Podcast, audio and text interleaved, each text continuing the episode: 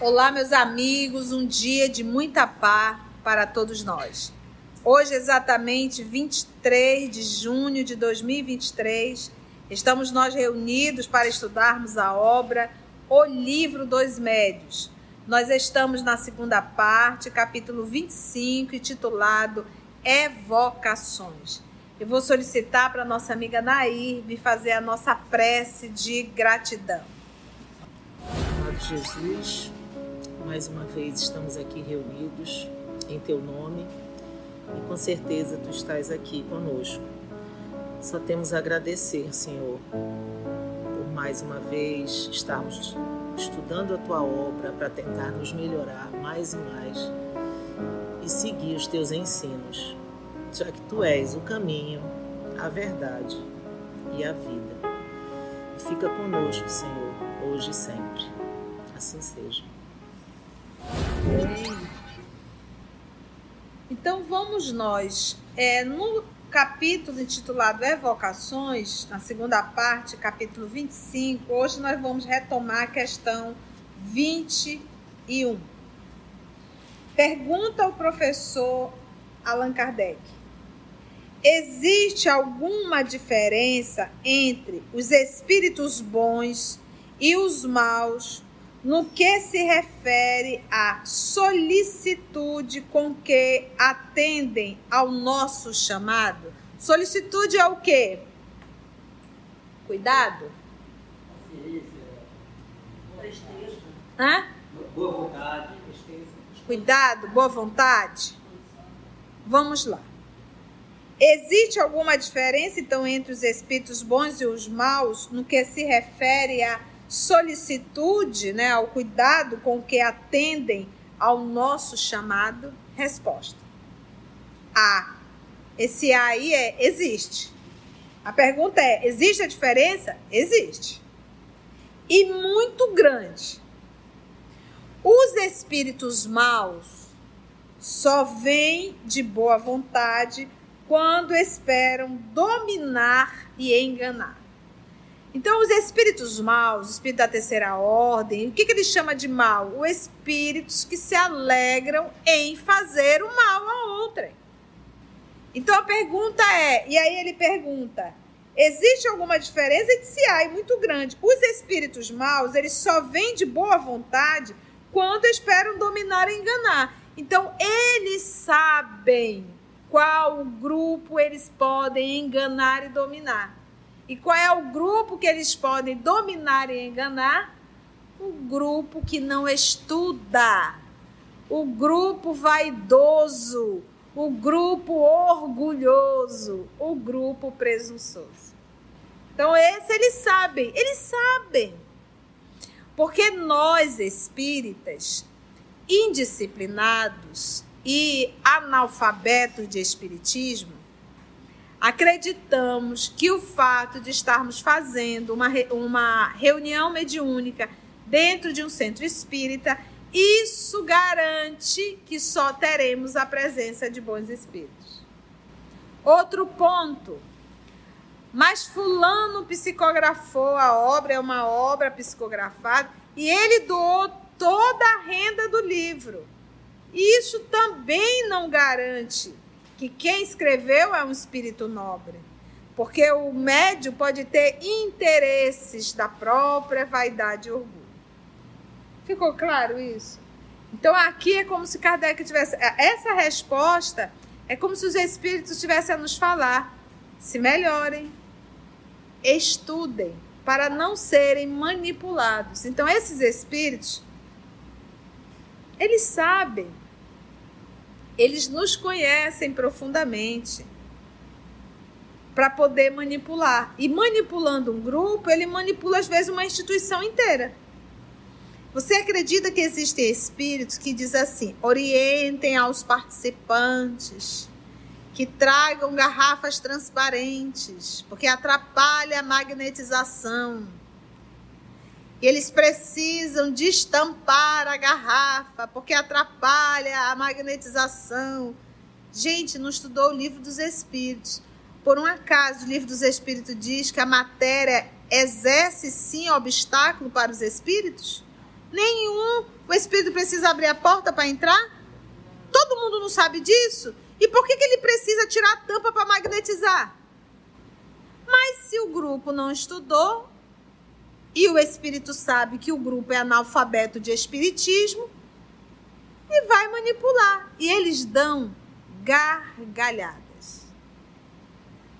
Então, ao invés de libertar a consciência, aprisiona a consciência. Como diz Alexandre no livro Missionário da Luz, a necessidade humana de materializar espiritismo e não de espiritualizar o que o espiritismo nos ensina.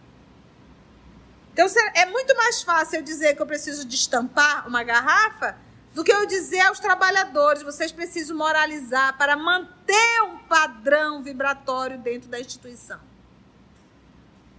Porque é isso que atrai bons espíritos.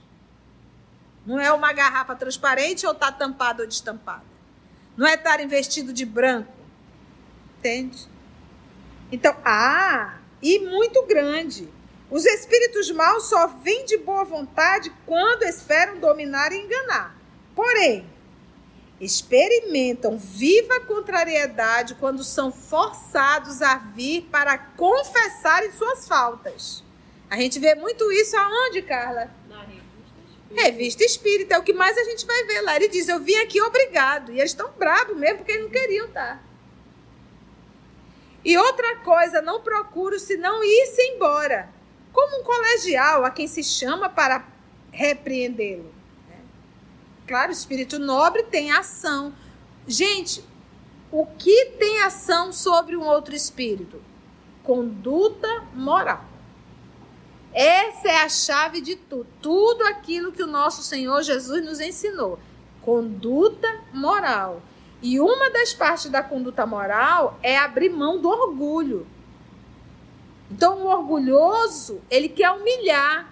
O orgulhoso, ele vai querer humilhar. O homem moralizado, ele não humilha. Ele vai pegar um cidadão desse, um irmão desse, ele jamais vai humilhar. Ele vai tentar acolher, porque ele não é moralizado. Se ele é moralizado, ele ama. Então ele vai tratar bem.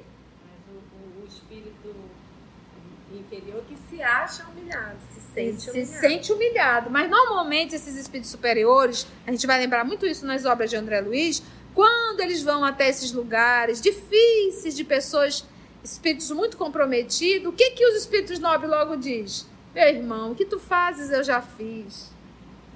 Né? Eu conheço. Você é um espírito superior? Não, eu sou teu irmão. Né? Então, quem gosta de dar sermão é espírito da terceira ordem. Espírito superior não dá sermão, ele acolhe. É diferente, entendeste? É isso que a gente tenta falar. Então, nesses casos aqui, você vai, você vai, você vai, vai sim. E ele vem obrigado, obrigado, porque pela vontade dele, ele não viria. E aquilo é como se um pai, sabe o pai que tu diz assim, eu não vou, e o pai bota o olho em cima de ti e diz, você vai. Aí, por respeito, você vai. É mais ou menos isso.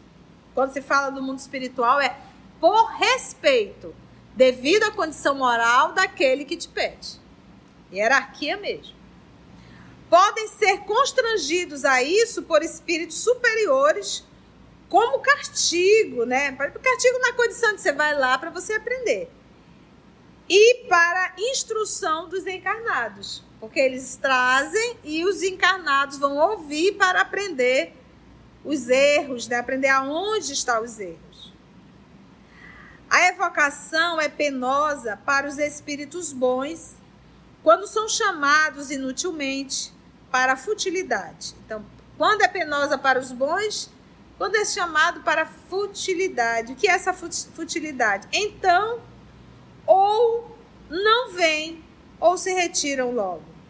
Em princípio, poder dizer que os espíritos, quaisquer que eles sejam, não gostam de servir de distração a curiosos, exatamente como acontece entre vós. Muitas vezes não tendes outro objetivo quando evocais um espírito se não vê o que ele vos dirá ou interrogá-lo sobre particularidade de sua vida, que ele não deseja vos contar, porque não tem nenhum motivo para vos fazer confidências. Julgais que ele vá se comprometer somente para vos dar prazer? De modo algum. O que ele não faria em vida, tampouco fará como espírito. Agora você imagina quando você vai naqueles adivinhos, né? Nessas coisas aí de falar do futuro, do passado, se vem, se não vem, essa coisa toda. Que tipo de espíritos tu estás a evocar? Porque quando eu me predisponho a ir a um lugar desse, eu já evoco determinados espíritos. Pensou? Pensou, evoquei. E que irão, talvez, me acompanhar até para utilizar. A gente vai ver isso na obra há dois mil anos, não é verdade? Vamos lembrar aqui a, a, a amante do Aurélia, que era amante do, do Plínio, né? Quando ela se predispôs a ir até o médio, quem era? Era o Araxes? Quando ela se predispôs a ir até o Araxes, um amigo espiritual aproveitou aquele médium para dar o recado para ela. Não faça isso, não foi para isso que você veio. Você já tiver. Lembra? Ele explicou tudo. Ela quis ouvir? Não, não quis ouvir. Então eles aproveitaram, inclusive, aquele médium que é, não era um médium moralizado, mas era o que tinha para tentar reverter a história de Aurélia. E ela acabou, infelizmente. Então vamos para a observação do professor Allan Kardec. Realmente, a experiência comprova que a evocação é sempre agradável aos espíritos, quando feita com fim sério e útil. Os bons têm prazer em nos instruir. Os que sofrem encontram alívio na simpatia que demonstramos a eles. Os que conhecemos ficam satisfeitos em serem lembrados. Os espíritos levianos gostam de ser evocados pelas pessoas frívolas, porque isso lhes dá a oportunidade de se divertirem à custa delas. Sentem-se pouco à vontade com pessoas sérias. Ficou claro isso? Aqui é como se tivesse um antídoto. Qual o antídoto para evitar espíritos levianos? Estudo e conduta moral. Pronto. Item questão 22. Há necessidade de evocar os espíritos toda vez que desejarmos que eles se manifestem? Toda vez que eu quero conversar com o espírito X, por exemplo, eu tenho que chamá-lo, evocá-lo? Resposta: não. Pois com muita frequência eles se apresentam sem serem chamados, o que prova que vem de boa vontade. Então não precisa. Porque Kardec trabalhou com as evocações, lembra disso. E qual era o propósito dele? Era pessoal? Não. Coletivo. 23. Porque só de eu pensar, eu já evoquei. Então, reflete. Pensei em suicídio, eu evoquei quem? Espírito de suicida. Pensei em estudar o espiritismo, evoquei quem? Espíritos que querem me ajudar no estudo. Então, quando eu penso, eu já evoco e já entro em sintonia. Para tudo. Por isso, cuidado com os nossos pensamentos. Questão 23. Quando um espírito se apresenta por si mesmo, ou seja, não foi evocado, podemos estar certos da sua identidade? Eu quero falar com a Carla. A Carla se manifestou. Mas se eu não disser ninguém, é de repente chegou e disse eu sou a Carla. Será que é a Carla mesmo? Porque eu nem chamei. Então, essa é a pergunta de, dele. Quando o espírito se apresenta por si mesmo, sem ter sido evocado, Podemos estar certos da sua identidade? Resposta: De maneira alguma, pois os espíritos mistificadores empregam frequentemente esse meio para melhor enganar. Pessoal, tu nem me chamou, mas eu estou aqui. Então, tudo não é uma questão, não, é, não existe, gente. É fórmulas. O que a gente tem que usar é a lógica. Sempre isso. Bom senso, minha filha Narumi está dizendo. Tia, bom senso. Bom senso. E lógica, realmente reflita, compara, avalia, escuta, questiona. Questão de número 24. Quando se evoca pelo pensamento o espírito de uma pessoa, esse espírito vem, ainda mesmo que não haja manifestação pela escrita ou por outro meio. Né? Então, pensou, pelo pensamento, evocou. Ele diz assim: não houve, não, o Espírito não se manifestou pela escrita e nem pela por outro meio, né, que coloca. Não haja manifestação pela escrita ou por outro meio. A pergunta é: quando se evoca pelo pensamento o espírito de uma pessoa, esse espírito vem, ainda mesmo que não haja manifestação pela escrita, ele está ali presente, mas não se manifestou. Isso pode? Resposta. A escrita é um meio material de que o espírito se serve para atestar sua presença. Todavia, é o pensamento que o atrai e não o ato de escrever. Porque, porque como a gente não entende o trabalho do professor Allan Kardec, mas aqui dá a entender que ele fazia as evocações através da escrita, ele escrevia. Então, olha aqui comigo, olha só. Quando se evoca pelo pensamento, ele está chamando só pelo pensamento. Beleza. Aí ele diz: o espírito de uma pessoa, quando ele chama o espírito de uma pessoa pelo pensamento, esse espírito vem, aí ele vírgula, ainda mesmo que não haja uma manifestação pela escrita ou por outro meio, porque ele poderia usar o verbal, ele dizer assim, chama o espírito de fulano de tal. Ou ele poderia apenas escrever, gostaria de conversar com o espírito fulano de tal. Então ele nem falou e nem escreveu, foi apenas através do pensamento. Aí ele pergunta: qual é a pergunta? Pois os espíritos. É, é, diz bem assim: quando se evoca pelo pensamento o espírito de uma pessoa, tu vê que tem várias vírgulas aí. Esse espírito vem, ainda mesmo que não haja manifestação pela escrita ou por outro meio. Então, eu só pensei eu não chamei o nome e eu não escrevi. Mas isso não é assim hoje? Aí eu só pensei, então não tem problema não. Se eu tivesse escrito, ou se eu tivesse falado, eu quero falar com fulano de tal, o espírito poderia vir, mas eu só pensei, porque a gente não diz assim? Ah, não tem problema nenhum, eu só pensei. Resposta. A escrita é um meio material que o espírito se serve para atestar sua presença né? quando ele escreve. Todavia, é o pensamento que o atrai, não é o fato de ter escrito ou o fato de ter falado. E não o ato de escrever. Então, o que atrai os espíritos é o. Ficou claro isso?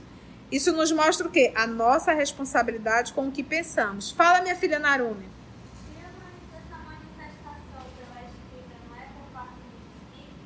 Não, na pergunta? É, não, é do, do evocador. Na questão? É na questão que tu falas?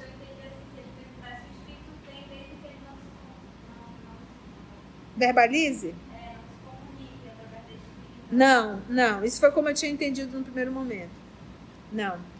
Aqui ele fala diretamente, Narumi, né, se ele evoca só por pensamento. Ele não chegou a verbalizar que ele queria falar com o Espírito e nem escreveu o que ele queria falar. E a pergunta é: o Espírito pode vir se eu só pensar? E aí ele responde: a escrita é um meio material de que o Espírito se serve para atestar sua presença. Quando o Espírito vem, ele pode psicografar: olha, estou aqui.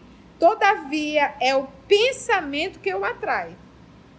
Quando acontece a psicografia, o Espírito já está, já foi, já foi evocado e não o ato de escrever. Né? Porque eram as técnicas que o professor utilizava, né? Estamos juntos? Sim. Você vê que tem que ler com bastante cuidado, porque senão a gente acaba interpretando errado, né? Mas como é que ele vai ter certeza que esse espírito escreveu aquele que ele levou? Aí aquela a forma que ele é, é a forma que ele tem é o, a avaliação bom senso, critério. Porque o que, que a gente aprende já aqui nesse livro das evocações lá no início? Quando você evoca um conterrâneo teu, fica mais fácil de você identificar. Mas quando tu evoca alguém que tu não conviveu, aí fica mais difícil. A não ser que você conheça um pouco dessas pessoas, não é verdade? Então, você imagina as mensagens recebidas por Sócrates. Imagina as mensagens recebidas por que nós temos aqui por Galileu Galilei. Então, é, exatamente. Swandenborg e tantos outros. Então você para dizer assim: você tem que conhecer um pouco da literatura deles, da linha de raciocínio, para você identificar. Então, uma pessoa leiga que nunca estudou Galileu Galilei vai conseguir identificar um texto dele. É isso que a gente diz. Por que, que a primeira obra mediúnica de Francisco Cândido Xavier foi Parnaso de Além Túmulo? Poemas, versos e trovas. Vocês já pararam para pensar nisso?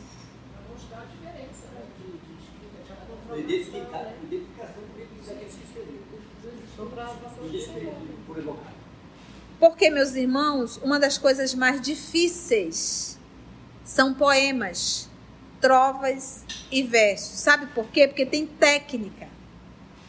Não é só rimar, tem técnica, um número de parágrafos, um número de estrofes. Tem técnica, o tipo de rima. E detalhe, e como foram vários escritores, cada um escreveu à sua maneira. Detalhe, todos contemporâneos.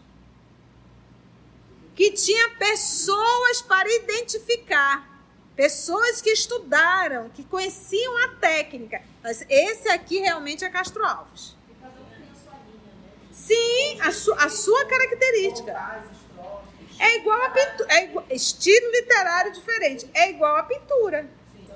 Exatamente. Entendeste? Por isso, foi para testificar o fenômeno mediúnico. Até os temas. O, o aquele dos, dos, das bactérias, continuou com as bactérias. É, Augusto dos Anjos, é. Aí, o outro que gosta de natureza, Alves, tudo continua no mesmo, mesmo tema de interesse. A maneira de cada um, né? Então são coisas que a gente lê e a gente não para para refletir por que a primeira obra foi Parnaso de Túmulo. Questão 25. Quando o espírito inferior se manifesta, podemos obrigá-lo a retirar-se? Resposta: Sim, não lhe dando atenção. Então não é dizer, em nome de Deus Todo-Poderoso, sai daqui, reto Satanás. Não, não lhe dá atenção. Mas não é assim para os tolos do dia a dia? Quando você dá atenção, a pessoa toma mais força. Quando você deixa de dar atenção, pronto, o tolo vai embora.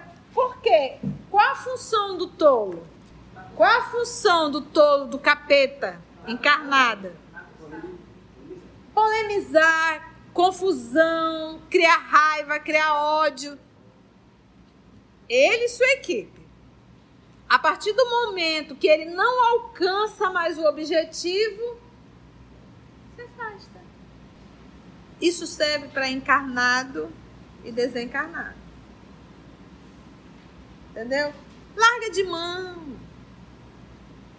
Quando o doido da tua casa, que todo mundo tem um doido dentro de casa, né? Normalmente tem, né? Feliz daquele que não tem. Diz quando não tem é você. Quando, é, você, você. É você consigo mesmo. ninguém é tu mesmo. Não, porque a pessoa, eu, pensei, eu pensei em morar sozinho, né? Quando você mora sozinho, não tem, né? Tu e tu mesmo com as tuas loucuras. Mas todo mundo tem uma dificuldade da convivência doméstica, porque não é fácil a convivência doméstica. E aí você para e pensa, né? A pessoa vai lá e faz sua loucura. Quem está sujando as mãos é a pessoa.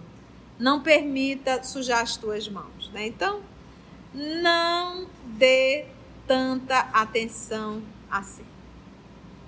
Não dê.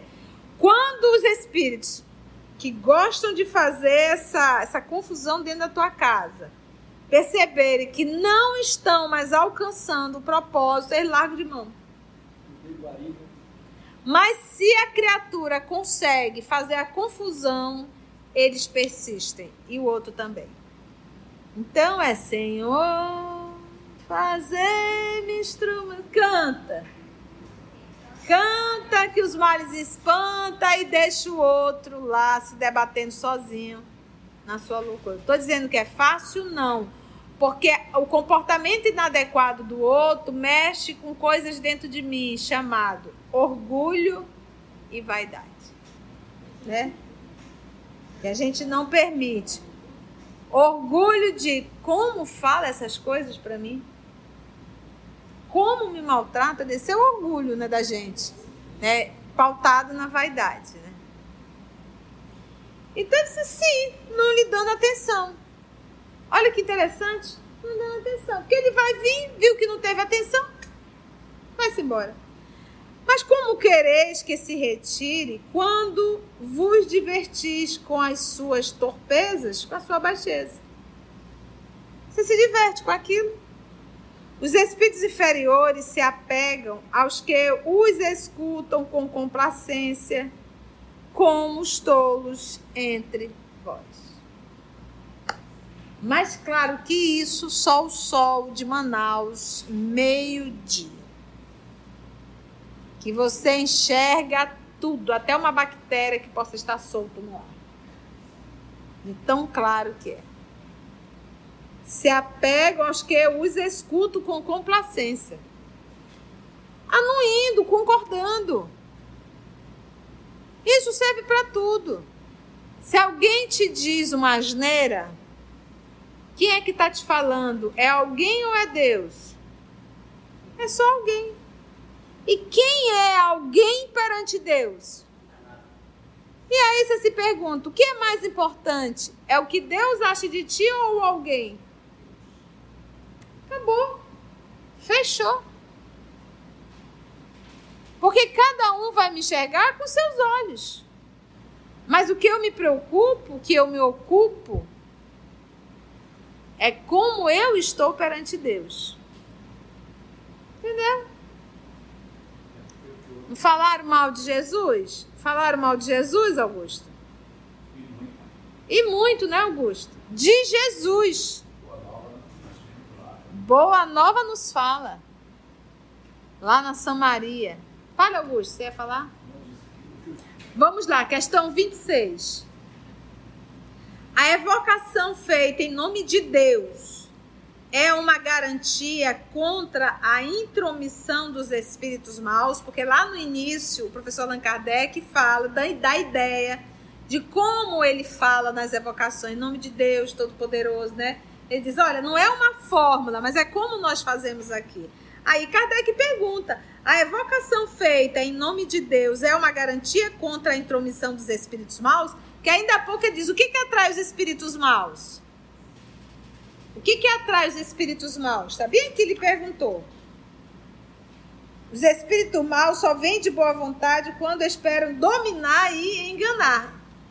Então, o grupo que não estuda e que não se esforça para se moralizar atrai esses espíritos. Aí, então, vamos dizer que um, esse grupo que não estuda, que não se esforça, mas diz em nome de Deus Todo-Poderoso, que os bons espíritos. Então, a pergunta é: a evocação feita em nome de Deus é uma garantia contra a intromissão dos espíritos mal? O nome de Deus não é um freio para todos os espíritos perversos, mas retém muito deles. Tem alguns que falam em nome de Deus neles.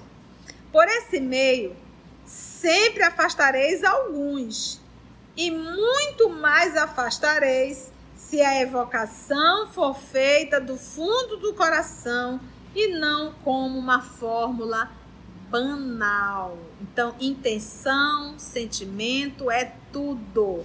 E é impossível eu falar o nome de Deus de forma autêntica se eu não me esforço para viver de forma autêntica.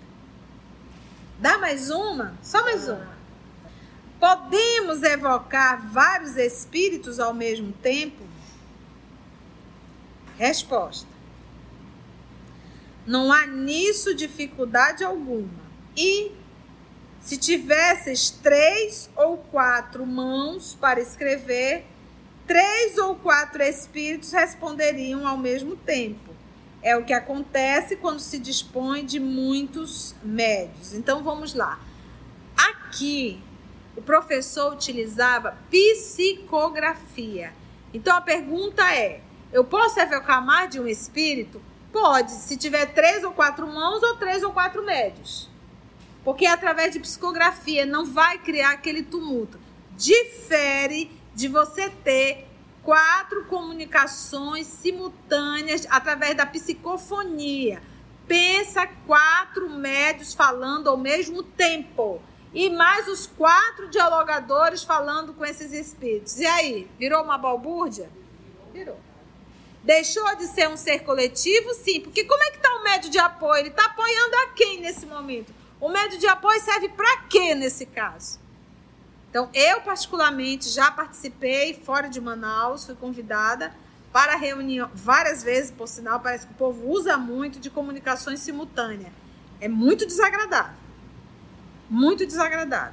Então, eu, eu, prefiro continuar que nós somos um ser coletivo quando se fala de reunião mediúnica. Então, uma comunicação por vez. Ah, mas a gente deixa de atender os espíritos. Gente, vocês ainda não entenderam que reunião mediúnica não é para resolver o problema do mundo espiritual, é para resolver o nosso. Se cada um dá uma comunicação, faz um barulho enorme, cadê a lição moral? Ninguém está ouvindo nada? Sim. Não consegue, não consegue, não consegue entender. Não consegue. Então, reunião pública e reunião simultânea, confesso que deixa de ser um ser coletivo e não temos aprendido isso na obra espírita. Pela revista Espírita, a gente percebe que ele não fazia essas reuniões públicas, não, elas eram particulares. Particular. E até para você levar alguém, né, era Carlinha, tinha que o quê? Passar todo o histórico da pessoa e ela ia ser avaliada. Avaliada. O grupo ia saber se ela poderia ou não participar dessa reunião. Foi bom, gente? Quantas informações, né? Vamos parar então na questão 27 e se Deus nos permitir, até o nosso próximo encontro, que nós iremos retomar 28. Se você chegou até aqui o final, deixa seu comentário. É muito importante a gente poder ler o teu comentário. Não esqueça de curtir para que possa divulgar a página, dar o seu like, né? E, se possível, faça a sua inscrição no nosso canal e toca o sininho porque quando você toca o sininho, o YouTube avisa para você quando o EOS publicar um novo estudo. Então, receba um grande abraço da família EOS Manaus.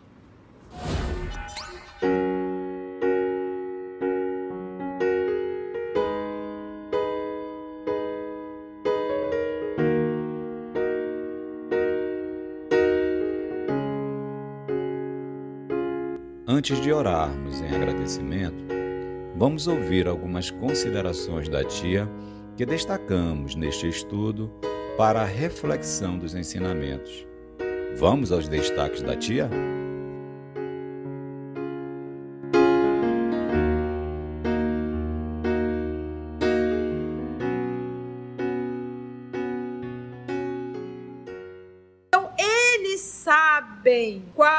Grupo eles podem enganar e dominar. E qual é o grupo que eles podem dominar e enganar? O grupo que não estuda, o grupo vaidoso, o grupo orgulhoso, o grupo presunçoso. É como se os espíritos estivessem a nos falar: se melhorem, estudem, para não serem manipulados então é muito mais fácil eu dizer que eu preciso destampar uma garrafa do que eu dizer aos trabalhadores, vocês precisam moralizar para manter um padrão vibratório dentro da instituição. Porque é isso que atrai bons espíritos. Não é uma garrafa transparente ou está tampada ou destampada. Aqui é como se tivesse um antídoto. Qual o antídoto para evitar espíritos levianos? Estudo e conduta moral. Pronto. Só de eu pensar eu já evoquei. Então, reflete. Pensei em suicídio, evoquei quem? Espírito de suicida. Pensei em estudar o espiritismo, evoquei quem? Espíritos que querem me ajudar no estudo. Então, quando eu penso, eu já evoco e já entro em sintonia para tudo. Por isso, cuidado com os nossos pensamentos. Estou dizendo que é fácil? Não porque o comportamento inadequado do outro mexe com coisas dentro de mim chamado orgulho e vaidade, né? Que a gente não permite. Orgulho de como fala essas coisas para mim, como me maltrata, desse é o orgulho, né, da gente, né? Pautado na vaidade, né?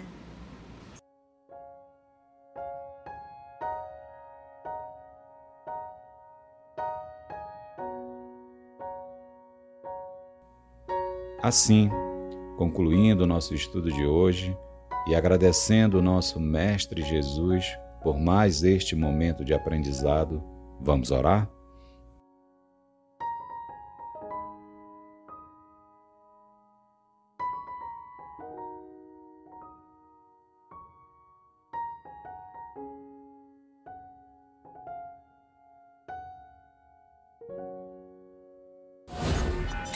Então agradecemos a Deus, nosso Pai, agradecemos a Jesus, o amor de nossa vida, e aos amigos espirituais aqui presentes. Se Deus nos permitir, até o nosso próximo encontro.